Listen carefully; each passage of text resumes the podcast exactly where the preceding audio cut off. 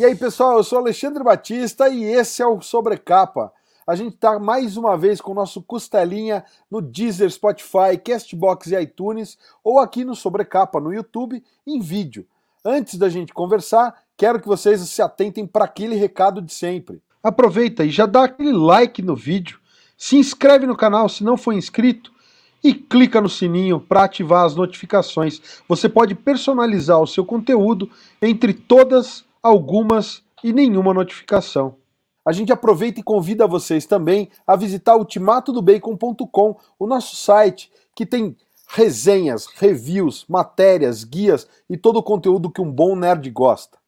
Para o nosso papo de hoje, como sempre, eu vou chamar o meu parceiro, o mais flamenguista de todos os membros do Ultimato do Bacon, o senhor Lucas Souza. Salve, Lucas, como é que você está, parceiro? Grande Alexandre, prazerzaço estar tá aqui contigo mais uma vez no Costelinha. E hoje, cara, o pessoal que está sempre acostumado a ver a gente falando de quadrinho, falando de quadrinho nacional, falando da Ultimato do Bacon Editora, hoje esquece. Hoje a gente vai falar de uma outro, um outro assunto completamente diferente, tudo a ver também com o meio nerd, mas completamente diferente. E para a gente poder se guiar e se embrenhar no meio desse, desse tópico, os board games. A gente vai contar hoje com a participação sensacional do Evandro Parreira, o nerd resenheiro lá da Dragori Games. Evandro, muito bem-vindo, prazer estar com você aqui, cara. Opa, tudo bom, galera? Muito obrigado aqui pelo convite sobre capa, Ultimato do Bacon, Alexandre, Lucas. É realmente um prazer estar aqui para falar de board game. Como um grande fã de quadrinho, eu sempre deixei aquele espacinho ali na prateleira tiro uns dois, três encadernados e encaixo ali meu board game. Acho que todo mundo tem espaço para todos os hobbies possíveis. bom demais, cara, bom demais. Eu vou dizer que eu sou entusiasta de board games tem mais ou menos uns 10 anos que eu entrei a sério, né? Eu era molequinho, jogava Jogo da Vida, Detetive, os clássicos, né? Banco Imobiliário, Monopoly, né? E depois de, um, de uma certa idade, meio que abandonei. A gente fica meio órfão, né? Sei lá, minha família não tinha costume. E aí, quando eu vim para Curitiba, eu comecei a pegar de novo, porque aqui em Curitiba a galera é muito, muito, muito é, é, viciada em board game. Eu não sei se é porque a cidade é fria, você tem aquela coisa, porque a gente vê que na Europa, né, é uma cultura super difundida do board game. E, e, enfim, eu retomei esse gosto por board game. Eu já queria lançar a pergunta, cara. A gente tá falando da Dragory Games, e eu já queria que você contasse para quem está em casa um pouco a respeito do catálogo da Dragory Games, para a gente poder começar a falar do, dos boards com a galera já sabendo quais são os jogos da Dragory, para quem não conhece o selo. Muito importante quando a gente começar a falar da Dragory, ressaltar a diferença entre uma publicadora né, e uma desenvolvedora de jogos. A gente tem no Brasil hoje muitas publicadoras, então, quando você pega jogos grandes que vocês veem lá fora também, um Zombicide, um Catan, eles são jogos que são adaptados para o nosso mercado, mas já vêm prontos. Então, o DNA da Dragory, o que é muito importante nela, é que ela exporta capital intelectual brasileiro. Então, ela desenvolve as artes, o jogo, tudo, toda a parte criativa dela é feita por brasileiros. A Dragory hoje tem dois jogos lançados, que é o Arena The Contest e o Tanaris Adventures. Ambos são sucesso de venda no Kickstarter, então o nosso DNA também tem essa coisa do financiamento coletivo, sendo que o primeiro jogo, que foi o Arena The Contest, a gente fez quase 2 milhões de dólares, e agora o Tanaris Adventures a gente bateu 3 milhões de dólares. Então, seria oficialmente o maior arrecadamento feito por brasileiros em um financiamento coletivo. Mas como a gente não tem um mercado aqui tão grande no Brasil, né, não o mercado de board games, mas o nosso mercado mesmo de venda, a gente acaba não ganhando tanto a mídia tal. Mas nós criamos principalmente dungeon crawlers de excelência, que são aqueles jogos com as miniaturas, que você vai andando, matando inimigos, que tem um foco muito grande em narrativa. Então, os nossos jogos têm, fora um livro de manual, um livro com a história, com finais alternativos, puzzles. É, é um trabalho aí de, de excelência realmente e que é bem difícil de encontrar no nosso mercado interno. Mas a gente pretende aí, claro, no futuro começar a ganhar as lojas aqui no nosso país também. Ô Alexandre, eu queria aproveitar aqui se a gente já saiu falando um pouco da Dragory e você comentou que você evoluiu nos board games tal. E eu sou o cara que não evolui, cara. Eu sou o cara que joguei ali o jogo da vida, joguei o banco imobiliário e, e parou ali por que você falou, né? aqui no, no Rio de Janeiro, pelo menos de onde eu sou, é, não tem muito essa cultura do board game, não tem uma galera ao redor jogando, e, e aí no meu círculo de amizade, e aí eu acabei crescendo sem essa experiência. Evandro, eu queria te fazer uma pergunta bem leiga, mas eu tenho certeza que vai ter pelo menos uns meia dúzia aí que vai se beneficiar da resposta que você vai me dar. Tem três coisas que a gente ouve muito, né? É o jogo de board game tradicional de família, é, é o tal do RPG, e agora a gente está falando de um board game mais encorpado, está falando de um board game que ele trabalha um, uma narrativa mais longa e etc. Existe alguma relação entre esses três? O, o RPG e o board game eles são co-irmãos? Ou como é que funciona isso? Né? E, e você pode falar um pouco da dinâmica do jogo de uma maneira geral, para quem, como eu, nunca teve oportunidade de jogar? Posso, posso sim, Lucas. Eu acho que para ficar mais fácil, primeiro, a primeira coisa que a gente deve imaginar é como se fosse um guarda-chuva gigante que a gente chama de tabletop. O tabletop é qualquer coisa que você pode jogar em cima da mesa. Então, se a gente fosse falar um termo genérico que apanha todos os tipos de jogos offline, todos os jogos que não são jogados em um console ou em um computador, aí a gente abrange board game, RPG, tudo junto. Aí quando vai separar, como é que a gente faz? Principalmente, o RPG, ele é um jogo que, por essência, você tem interpretação de papéis. Essa é a grande diferença. O que é interpretação de papéis? Imagina que é como se fosse uma brincadeira de faz de conta, só que você tem regras. Então, se você vai atacar, você tem que rolar um dado. Se você quer fazer uma acrobacia, se você quer subir em uma árvore, alguma coisa. Enquanto você está tomando essas decisões, você tem um narrador. Você vai ter uma pessoa que não é um jogador que vai contar aquela trama ali para você. Qual que é a principal relação disso com os jogos de tabuleiro? Os jogos de tabuleiro, inicialmente, eles eram jogos feitos para você jogar em família de uma forma equilibrada. Então você tinha uma incidência de coisas de sorte muito grande. Tanto que você pode ver aí os jogos que a gente tinha aqui ali nos anos 70, com a Estrela, com a Grow, você rola muitos dados para tomar para fazer as rodadas acontecerem.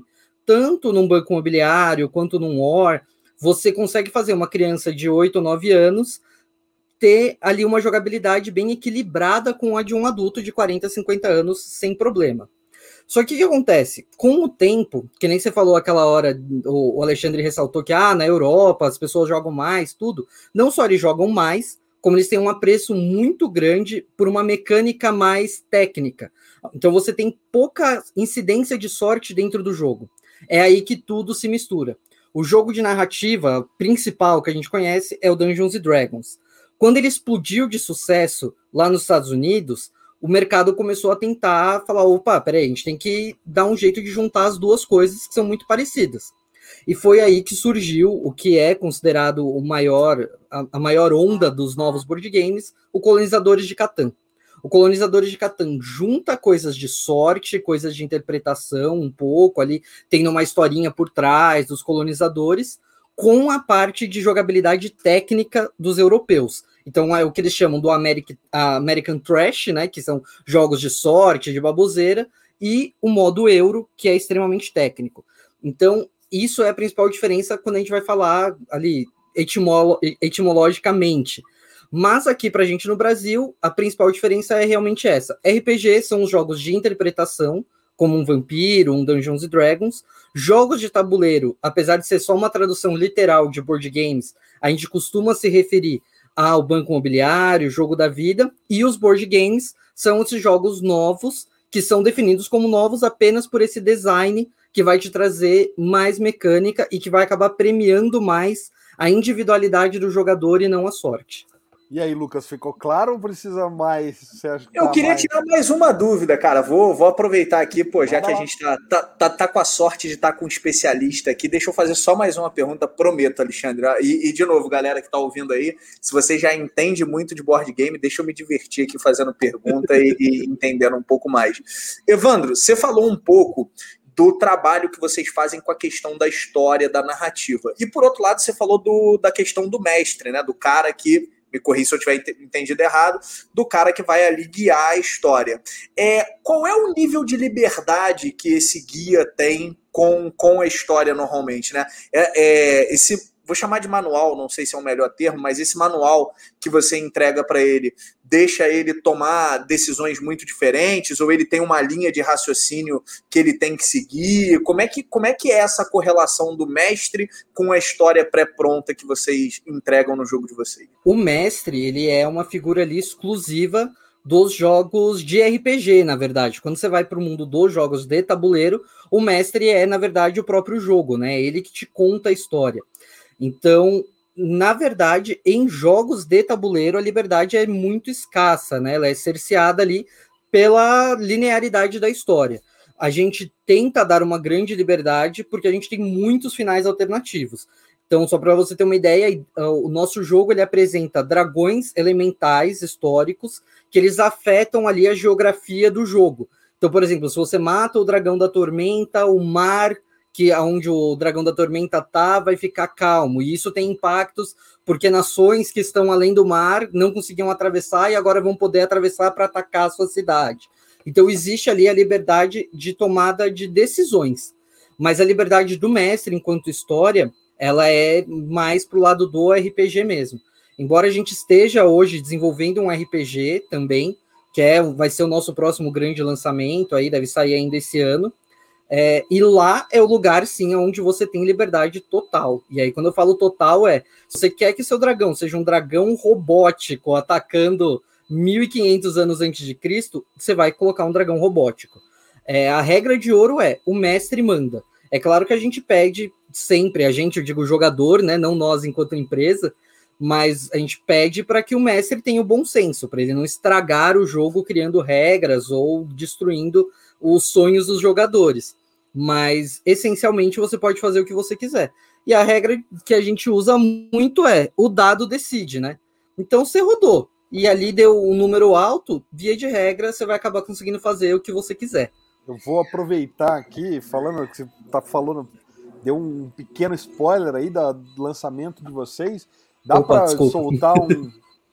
Não, dá, dá para soltar um título pra gente, um nome ou ainda tudo muito secreto? É, a gente consegue falar, por enquanto, a gente está falando, tem um nome, o projeto, que seria Tanares para a quinta edição, né? Que seria um complemento, onde você vai poder jogar com regras de Dungeons Dragons, com as regras da quinta edição, só que você vai ter o nosso cenário. Imagina que isso, quando a gente fala de edição, de conjunto de regras, imagina que é como se fosse o videogame. O videogame é o seu conjunto de regras. E o Tanares ou qualquer outro livro que tenha história, ele é o jogo. Então a gente vai usar esse conjunto de regras e vai trazer o nosso conhecimento de história, de mecânica. Então a gente vai ter sim novas classes, já tem duas anunciadas que a gente anunciou aí essa semana lá no Kickstarter, que vai ser o Dragon Blade e o Mad Walker. São duas classes completamente novas. E o nome que a gente está levando até agora é realmente Tanares Tanares RPG para a quinta edição. Vão, não sei se no lançamento a gente vai acabar fazendo alguma coisa de diferente. Bom demais, cara. Eu, eu, eu sou, o RPG é um negócio que eu sou muito fissurado, assim, cara. Jogava muito, muito mesmo. Inclusive, vou convidar a galera que está em casa para conferir nosso papo com o Rogério Saladino, que é um dos autores do Tormenta 20. Ele teve aqui também conversando com a gente, então só fazer esse link. Uh, Evandro, outra pergunta, não sei, já tô pulando na frente do, do Lucas, mas, mas voltando a falar do, dos board games, eu queria que você classificasse um pouco o jogo de vocês para a galera que está acostumada com esses jogos mais famosos. Por exemplo, a gente tem os jogos mais básicos, né? Como um jogo de tabuleiro para família. A gente está falando aí jogo da vida, banco imobiliário e tudo mais, um War. A gente tem os jogos mais simples, né? Que tem uma jogabilidade mais tranquila, até apesar da dificuldade, um Zombicide tem uma jogabilidade que é simples, né? Eu acho que tem alguns mais tranquilos, né? Ô Alexandre, se eu só fazer uma pergunta aqui, o Hora é jogo de família? É, é pra, é pra, com a família inteira, né, parceiro? Porque é porque aquilo ali, você tá é louco. Tá maluco. Vou te falar, vou te falar cara, que eu, eu sou divorciado, atualmente casado novamente. Mas um, um dos motivos do divórcio foi uma jogatina de War, né? Que a minha esposa olhou para minha cara, e minha, na, na época a esposa olhou para minha cara assim e virou tabuleiro. Né? Ela não aceitava perder no War. Eu fiz uma aliança horrível para destruir ela. Mas tudo bem. Só um pequeno disclaimer aqui. É o final de uma partida de War, cara. Porque isso pra mim é lendário. Um final de uma partida de War. Depois disso, eu preciso falar: o nosso jogo é cooperativo, não tem guerra entre a família. Muito bom. Já, já, me, já me tranquiliza, porque agora eu tô casado novamente e não quero que aconteça o mesmo. E tem alguns jogos que são né, lendariamente absurdos, né? Que nem o Game of Thrones, por exemplo, é dificílimo, demorado. Battlestar Galactica é outro que você leva oito horas para jogar uma partida. Em que nível você encaixaria o jogo de vocês? Essa é realmente uma pergunta muito, muito legal e a gente adora responder, porque o nosso jogo ele tá entre, é realmente entre o nível intermediário e o avançado. Por quê? Imagina como acontece em um jogo, esses jogos mobile que a gente tem hoje de MOBA, né? Como League of Legends, você tem o que a gente chama de curva de aprendizado. Então, hoje, quando você compra o Arena The Contest, ele vai vir com um manual que tem exatamente três páginas. Ou seja, em três páginas você aprende a jogar o nosso jogo. E você tem, inclusive, as, as aventuras one shot, que a gente chama, que é aquela que você senta e joga e ponto final. Então, esse seria um nível intermediário. Ele te exige um pouquinho mais do que um jogo da vida, do que um, um, banco imobiliário, porque você tem ali diversas coisas acontecendo durante o seu jogo.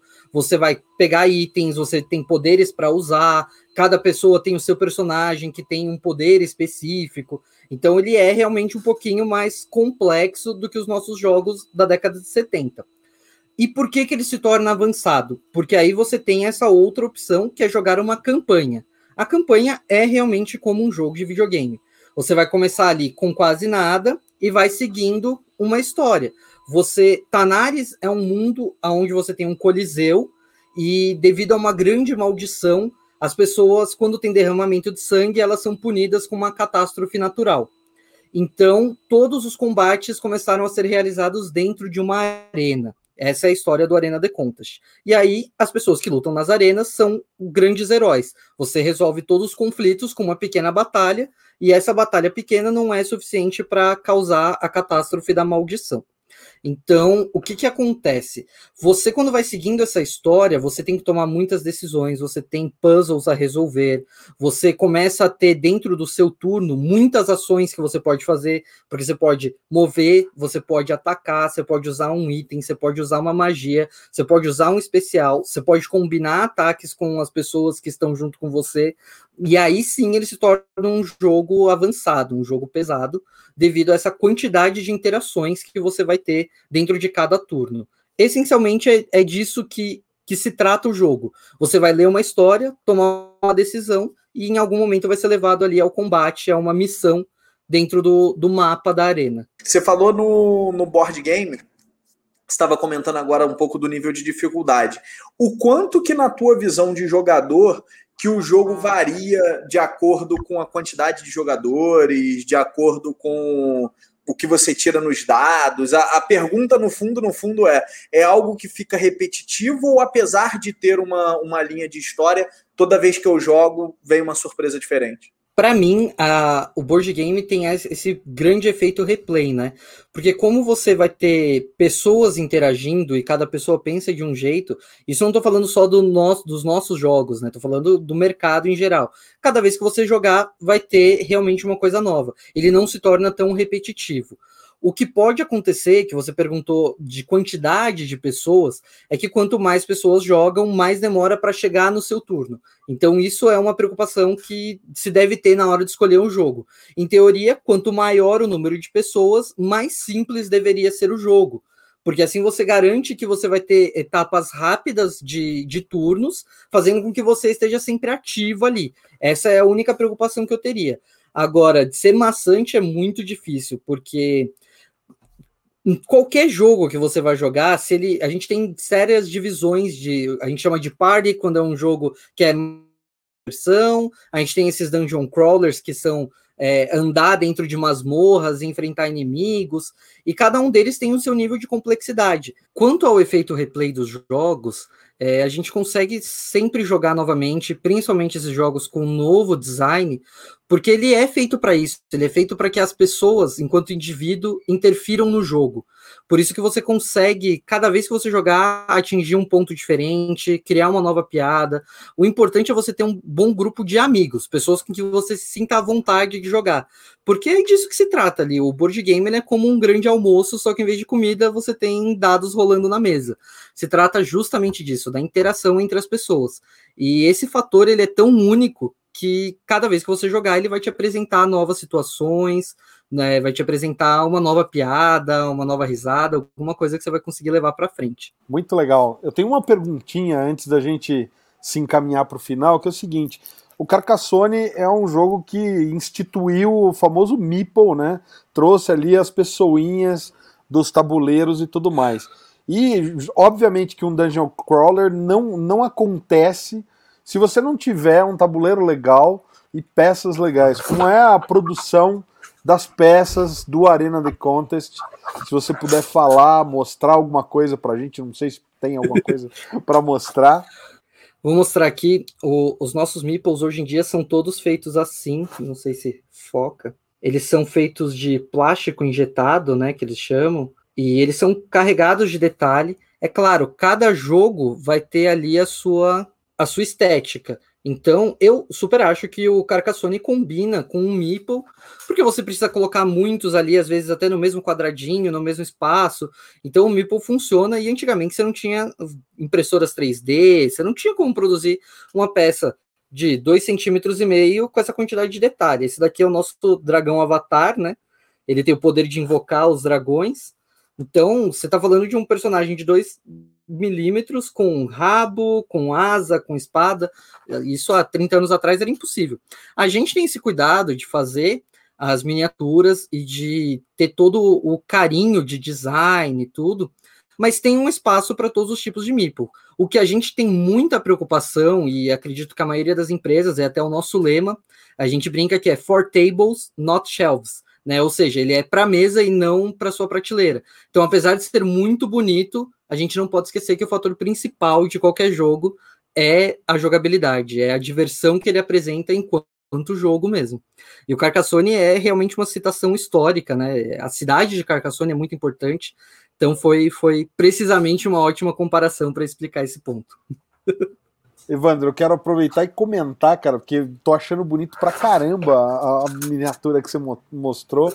É, para mim, elas são for tables, not shelves, mas também for shelves, porque eu vou confessar, cara, eu comecei a jogar Mage Knight por conta das miniaturas, porque eu achava tão bem feito na época, era tão legal, que eu falava, cara, eu preciso jogar isso aqui só para ter uma desculpa para comprar as miniaturas do Mage Knight. Eram sensacionais, cara. Então, parabéns aí, tô, fiquei empolgado de ver as miniaturas. Cara. Muito obrigado. Mage Knight é, sem dúvida alguma, uma inspiração para todos nós, não só da Dragon, mas do mercado. Nós, filhos ali da década de 80, 90, é, a gente foi crescendo e vendo a evolução desses jogos, e Made Night faz parte ali do nosso da nossa história. E eu vou aproveitar para deixar aqui o convite, então, quem quiser conhecer os nossos projetos ali no Kickstarter, porque dá para comprar as miniaturas separadas, tem uma série de coisas que você pode fazer. É, realmente é, é algo, isso Evandro falando enquanto fã, é algo maravilhoso. Toda vez que eu acordo e vejo aqui no meu quarto, eu tenho várias miniaturas espalhadas pelo quarto, tal. E saber que a gente trabalha com isso, saber que o, o Brasil está despontando dentro desse mercado é algo único. Você, assim como eu, veio de uma época onde sonhar que isso era trabalho, no, meu pai ia dar um pedala na minha cabeça e falar, vai estudar, moleque. E hoje em dia estamos aqui com, com 3 milhões no último jogo. Então é, é um alívio saber que a gente evoluiu nesse sentido. Legal demais. Evandro, eu queria aproveitar e te fazer uma pergunta, né? E vou te pedir, acho que tenho certeza que é uma pergunta difícil, cara, mas vamos lá.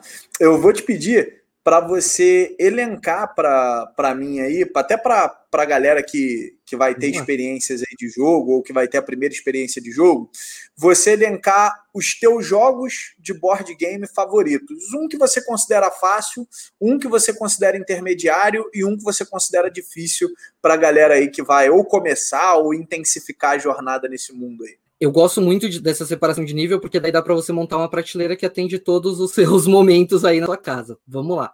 De fácil, a minha indicação, logo de cara, é um game chamado Bang. Hoje em dia ele é vendido como Bang Dice, então ele é baseado em dados, onde cada jogador ele recebe uma cartinha que é uma personalidade do Velho Oeste, e você vai resolvendo os turnos jogando dados, sendo que cada um tem um poderzinho. Tipo, ah, um pode atirar mais longe, o outro ele consegue trocar vida por bala, tal. E você tem essa questão de, de administração de, de vida, tal. É muito legal, mas extremamente rápido. Você consegue jogar com oito pessoas tranquilamente e sendo rápido, assim, você sai, volta, dá para você transformar em um drink game, toda vez que você toma um tiro, você dá um shot, dá, é sensacional e fácil de jogar. E jogos que costumam ser assim mais facinhos e um pouco menores, claro, tem um preço também super interessante. O Bang não passa aí dos seus 120 reais, é uma compra ótima. Agora, um jogo intermediário, eu sou muito, muito fã do Dixit. É, hoje em dia, quase todo mundo que permeou ali em algum momento o mundo do board game, ouviu falar do Dixit. Ele é um jogo que tem desenhos psicodélicos e você precisa dar uma dica. A, a ideia é que você dê uma dica que represente uma carta que está na sua mão, mas sem ser uma dica muito na cara.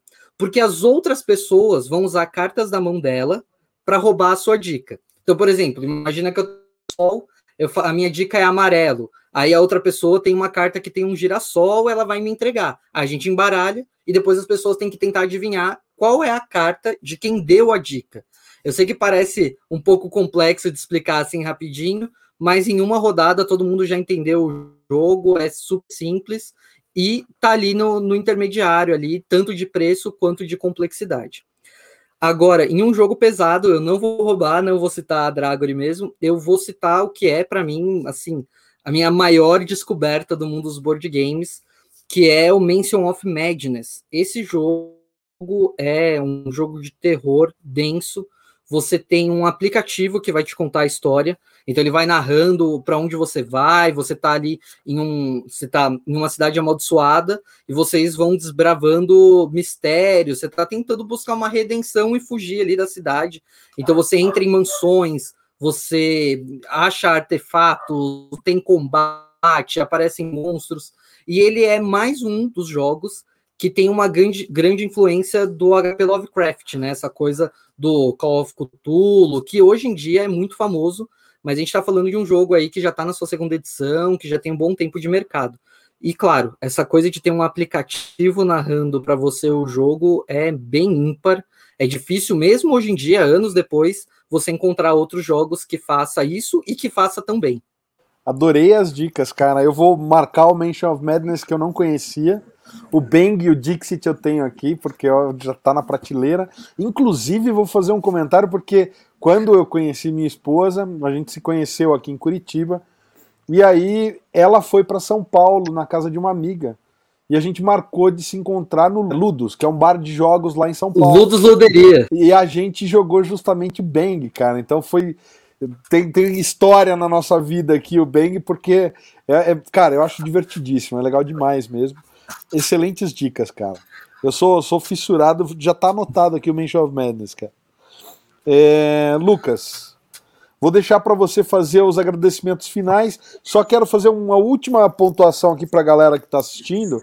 A gente conversou também, tem um tempão já, com o Guilherme Moraes, lá da Retropunk, que é outra desenvolvedora de jogos. É óbvio que eles focam mais em card game, né? Que é jogos de cartas e tudo mais.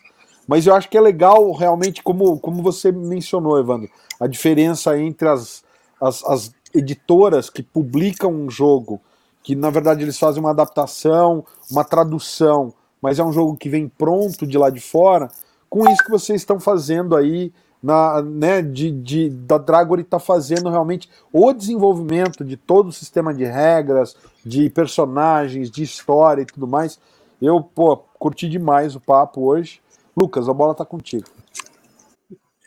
Bom, Alexandre, acho que é só a gente agradecer, né? É, para quem não entende nada de board game, como é o meu caso, é legal demais a gente ouvir alguém que curte e que trabalha com isso, né? E que tem aí sucessos nas costas. E, e é bacana a gente entender um pouco mais. Já fiz a minha listinha, Alexandre, assim como você, fiz a minha listinha aqui de, de obviamente, no meu caso, jogo fácil né, para poder começar a mergulhar nesse mundo. E só te agradecer, Evandro. Obrigadão mesmo aí pelo teu tempo, cara. Bom, quem agradece sou eu. Eu amo falar sobre os board games. É realmente uma coisa que eu amo muito. Vocês viram que eu quase não, não paro de falar. E só a última ressalva que eu gostaria de fazer, já que a gente está aqui num espaço onde a gente tem muitos ouvintes que gostam de quadrinhos, a gente teve aí esse ano, ganhou como o melhor lançamento brasileiro o Comic Hunter, que é um jogo de colecionadores de quadrinhos. Então, se você está nesse impasse aí, como o Lucas, de passar para o próximo nível de board game, fica essa indicação aí maravilhosa do Comic Hunter. Não é meu, não é da Dragory, mas é um ótimo jogo. Lucas, eu vou falar só uma coisa, a dica do Bang quem viu o nosso podcast com o Palmiotti sabe o quanto você curte Faroeste. Quem acompanha lá no Ultimato do Bacon sabe que você é o cara do Faroeste lá do Ultimato do Bacon. Você vai amar jogar bem, cara, porque ele é, cara, Velho Oeste na veia, legal demais. Eu lembrei de falar isso agora, mas mais uma vez, de, de novo, Evandro, obrigado mesmo pelo seu tempo, pela sua atenção.